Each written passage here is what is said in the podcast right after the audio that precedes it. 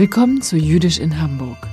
In diesem Podcast bekommst du Insights in spannende kulturelle Facetten unserer Stadt und vielleicht sind auch ein paar Inspirationen für dich dabei. Ich bin Christiane Zwick, die Gastgeberin dieses Podcasts. Als Reisereporterin habe ich mich in aller Welt umgeschaut. Diese Interviews führen mich ganz in die Nähe. Ich freue mich darauf, die Ideen und Perspektiven meiner jüdischen Interviewpartnerinnen kennenzulernen. Lass dich überraschen. Wunderbar, dich hier zu haben, lieber Idan Levi. Gerne. Willkommen in unserem Podcast. Ja, danke für die Einladung. Du bist Flötist, bist in Jerusalem geboren und lebst in Hamburg. Zurzeit spielst du für das Symphonieorchester des Theaters in Lüneburg und du hast in Hamburg ein eigenes Ensemble gegründet, Hevenu Shalom. Was heißt das? Ja. Und wie bist du auf diesen Namen gekommen? Ja, ich habe hier mehrere Ensemble gegründet. Äh, Hevenu Shalom heißt äh, schlicht auf Hebräisch wir haben Frieden mitgebracht. Wir kommen mit Frieden. Und das ist auch äh, der Titelname eines sehr berühmten Klezmer-Songs, Hevenu Shalom Aleichem, was in Deutschland eher bekannt ist. Wie oft kommt es vor, dass du sagst, ich spiele jüdische oder israelische Musik und das Gegenüber sagt, ah, Klezmer? Also Klezmer ist natürlich nur ein äh, Zweig der jüdischen Musik. Wir versuchen in unserem Ensemble dem Publikum auch andere Zweige sozusagen äh, zu zeigen und vorzustellen, damit sie wissen, damit sie auch das verstehen, es gibt viel mehr als Klezmer. Besonders mein Schwerpunkt wäre Synagogalmusik, die finde ich wirklich sehr, sehr gute Musik, eindrucksvolle Musik und wir haben auch den Eindruck, dass Leute sie sehr gut, sehr, sehr mögen in Konzerten. Das klingt jetzt ungewöhnlich. Synagogalmusik. Spielt man das denn nicht nur in der Synagoge? Eigentlich ja. Ehrlich gesagt höre ich äh, außerhalb der Synagoge diese Musik nirgendwo. Das finde ich schade. Es, äh, diese Musik hat äh, sehr viel in sich. Das kann viele Menschen bewegen, auch äh, für jüdische Musik äh, sich zu interessieren. Jüdische Musik, das ähm, ist bestimmt nicht vielen im Ohr. Hast du deine Flöte gerade parat? Auf Griffweite? Moment. Ich sehe, du baust gerade die Flöte zusammen. Es ist eine Querflöte? Ja, genau. Vielleicht zuerst einfach äh, Heaven Shalom. Warum nicht?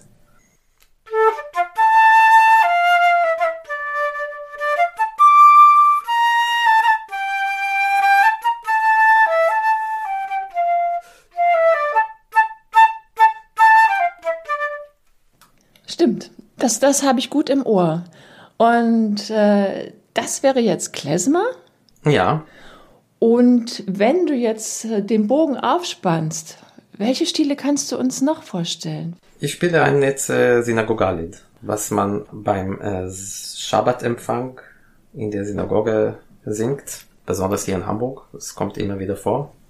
Das heißt äh, Yedid Nefesh, äh, auf Deutsch äh, inniger Freund, als in Bezug zum Gott.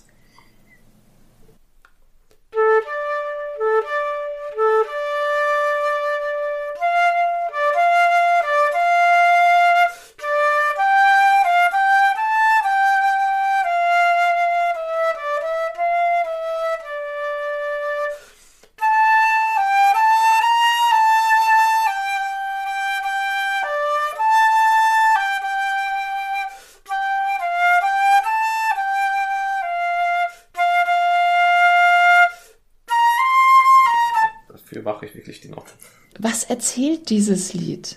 Was transportiert es? Es soll erstmal die Beziehung zwischen Gott und äh, des Volkes Israels ähm, zeigen, wie stark sie sind, quasi gegenseitige Liebe. Und diese gegenseitige Liebe entsteht auch zwischen des Volkes Israel und, äh, und dem Schabbat und dem siebten Tag. Wie bist du zur Flöte gekommen? Also wie bist du in Jerusalem zur Flöte gekommen? Und was magst du an diesem Instrument? Am Anfang habe ich äh, tatsächlich Klavier gespielt, als ich klein war. Und äh, für die Aufnahmeprüfungen für eine für ein Musikgymnasium in Jerusalem musste ich äh, wechseln, weil sie zu viele Pianisten hatten. äh, Und sie haben einfach Blasinstrument empfohlen und äh, tatsächlich bin ich zur Flöte gekommen.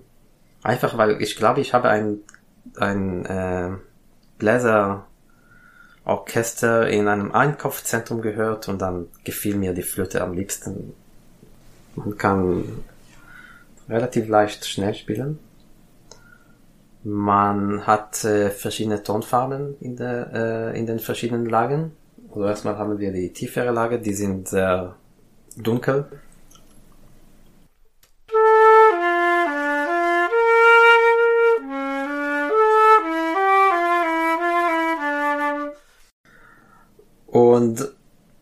Als kompletter Gegenteil haben wir die höhere Lage, die ist sehr äh, schrill, sage ich so.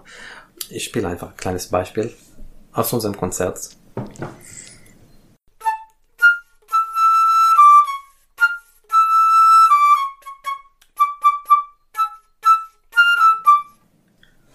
Für viele Musiker gibt es das äh, innere Gehör, also die Musik, dass man quasi im Kopf hat, diese undefinierte Musik die Musik von den Sphären, wie die äh, alte Griechen das äh, damals definiert haben, mit der Flöte diese Musik quasi zu singen. Woher kommen diese Melodien? Die Juden haben mehr oder weniger die gleiche Musik gespielt wie ihre Nachbarn. In Ukraine, in Polen, in Russland, mehr, Russland weniger. Äh, in Ungarn. Es hat viele Gemeinsamkeit mit ungarischer Musik, auch von, äh, Tonleit, von den ähm, gemeinsamen Tonleitern her. Und das ist dann auch wieder in die Synagogalmusik mit reingekommen. Ja. Ähm, es hat auch historische Gründe dafür, warum es vor allem osteuropäische Musik ist. Ähm, also nach den Kreuzzügen sind viele Juden aus heutigen äh, Frankreich und Deutschland nach Osteuropa emigriert. Gewaltig emigriert, sag ich so. Ja, und dann war die größte Siedlung von äh, Juden von 12. bis zum 16. 17. Jahrhundert tatsächlich in Osteuropa. Und langsam konnten sie zurück zu äh, Deutschland und nach Frankreich, später nach Großbritannien zurückkehren. Und sie haben die, diese Musik äh, mit ihnen mitgenommen, quasi.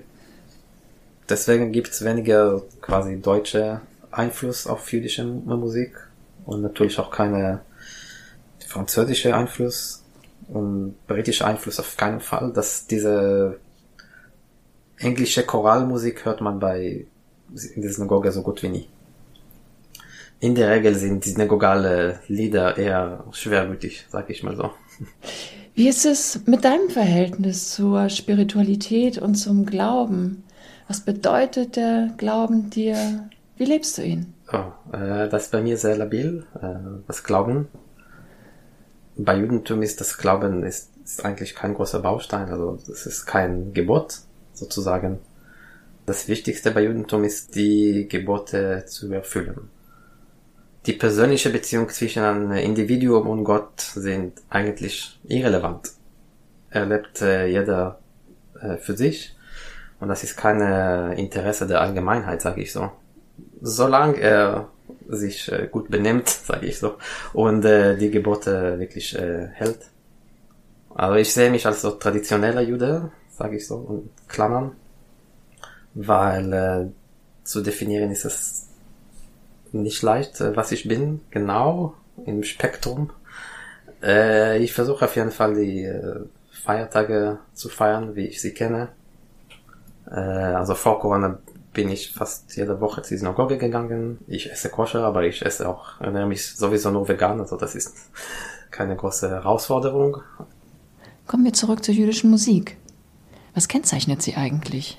Ich sage so, es gab zwei Ereignisse, wo Musik äh, bei Judentum wichtig war. Und das erste war Hochzeit. Und das zweite ist in der Synagoge. Hochzeitmusik äh, ist quasi das Kennzeichen von jüdischer Musik, weil das ist tatsächlich Klezmer. Äh, Klezmer waren die, äh, die Bands, die kleine Bands, die damals äh, in den Städten Hochzeitmusik gespielt haben. Äh, sie waren auch äh, äh, unterwegs und sie haben in vielen Gemeinden äh, ihre Musik gespielt, was eigentlich sehr tänzerisch ist, äh, hat äh, starke Rhythmus, äh, starker äh, Schlag.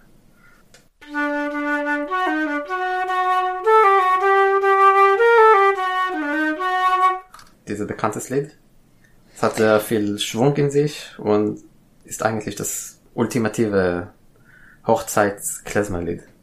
Gibt es dazu noch eine Geschichte? Erzählt es etwas Bestimmtes, Herr Banagila? Nein, das ist äh, pure Freude. Lass uns freuen und fröhlich sein. Jetzt kommt ein kleines Spiel. Ich sage dir einen Begriff und du sagst mir bitte, was dir dazu einfällt. Schofar, das Widderhorn. Ja, äh, die höhe Feiertage. Ähm, am Yom Kippur zum Beispiel und am Rosh Hashanah ist, äh, ist es ein Gebot, äh, einen Schofarton zuzuhören. Und dafür geht man extra in die Synagoge. Eigentlich bin ich dieses Jahr extra in die Synagoge gegangen, nur, nur um äh, Schofarton zu hören.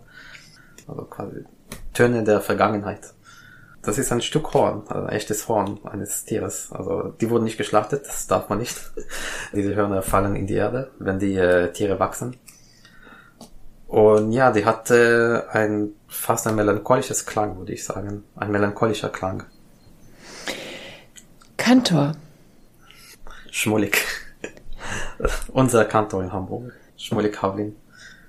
Unser Kantor in Hamburg hat die besonderste Qualität, was auch in äh, Talmud steht, in der jüdischen Gesetze, dass er nicht nur gut singen soll und die Texte gut beherrschen, sondern er muss auch beliebt sein. Er kann äh, unsere kleine Gemeinde wirklich zum Singen bringen. Gottel, die Klagemauer. Als Kind war ich öfters dort, äh, jetzt natürlich nicht so oft. Das ist wirklich der Ort, wo äh, was man mit Jerusalem äh, verbindet, sage ich mal so. Bist du da oft gewesen? Ja, mein eigenes Bar Mitzvah war da und Bar Mitzvah von Freunden und äh, Familie, Angehöriger. Und das ist einfach sehr schön, dahin zu gehen, zu besuchen. Und da oben sieht man auch die große Moscheen, die kann schon das Bild äh, prägen. Von ähm, theologischen äh, Punkt hat, haben sie wirklich keine Bedeutung. Als ja. du aus Jerusalem nach Hamburg gekommen bist, was hat sich da verändert? Was tatsächlich passiert ist, dass ähm, weil ich in einer nicht äh, jüdischen Land lebe, äh, in Israel sind alle, die ich kenne, waren Juden, also Judentum war kein Thema. Und hier ist das zum Thema geworden, wirklich so. Ja, damit ich weiter in Verbindung mit Judentum bleibe, dann bin ich tatsächlich äh, zum Synagoge gegangen und zwar äh, fast jede Woche. Ich habe mehr zu Hause auf jüdische Traditionen geachtet, weil damals hat äh, meine Mutter dafür besorgt, dass äh, alles quasi gut läuft, sage ich so, in den Feiertagen, dass alles äh, bereit sein wird, äh, dass äh, traditionelle Essen zu den Feiertagen, das zum Beispiel das Putzen für Pessach, was wir gerade jetzt gemacht haben, solche Sachen. Ja, dann fängt man an, sich damit zu beschäftigen. Die Synagogalmusik, hat das auch mit diesem Bedürfnis zu tun? Äh, ich habe das nicht ausgesucht. Ich habe das einfach in der Synagoge in, hier in Hamburg äh, gehört. Äh, manche Lieder zum ersten Mal. Dann habe ich mir gedacht, das sind richtige Schätze und schade, dass sie nur dort bleiben. Welches sind deine Lieblingsorte oder ist dein Lieblingsort in Hamburg? Jetzt neulich der Hafen City. Aber ich gehe einfach sehr gerne äh, spazieren, wo es Wasser gibt. Ich glaube, viele Israeler finden das so, weil äh, wir haben in Israel so wenig Wasser. Immer wenn wir Wasser sehen, sind wir äh, ekstatisch fast. Und ja, so gerne bei jeder Wasserquelle in Hamburg äh, fühle ich mich sehr wohl. Ähm, es gibt hier so viele. Gerne beim Albecktal zum Beispiel. Ähm, in der Corona-Zeit habe ich auch äh, die Bille sehr gut kennengelernt. Das sind viele gute, schöne Orte, wo man neben der Bille spazieren kann. Das ist wirklich wunder wunderschön. Wo findest du Inspiration? Vor dem Schlafen. Das ist, äh, das ist auch bewiesen, das ist die Zeit, wo man am meisten ähm, kreativ ist. Ich habe sogar komplette, sage ich mal, Stücke so ähm, im Kopf äh, komponiert, bevor ich zum wirklich äh, die Augen zumachen konnte. Und das ist echt dann manchmal ein Hindernis, weil man versucht äh, einzuschlafen, das geht einfach nicht.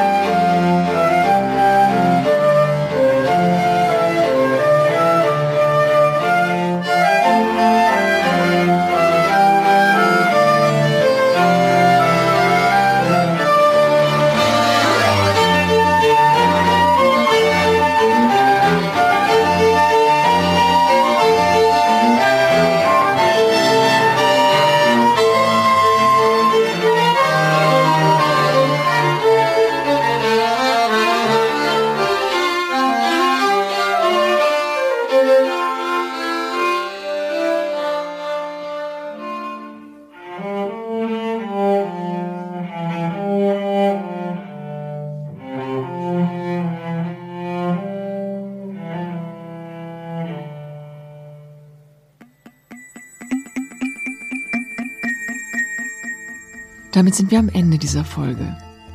Hat sie dir gefallen? Dann teile sie gerne. Über eine positive Bewertung von dir würden wir uns sehr freuen. Dies ist ein Podcast der Gedenk- und Bildungsstätte Israelitische Töchterschule und der Hamburger Volkshochschule. Bei uns gibt es übrigens noch mehr Inspirationen und Informationen rund um die jüdische Kultur in Hamburg. Schau einfach mal auf die Webseite. Die nächste Folge hörst du in vier Wochen. Lass es dir gut gehen.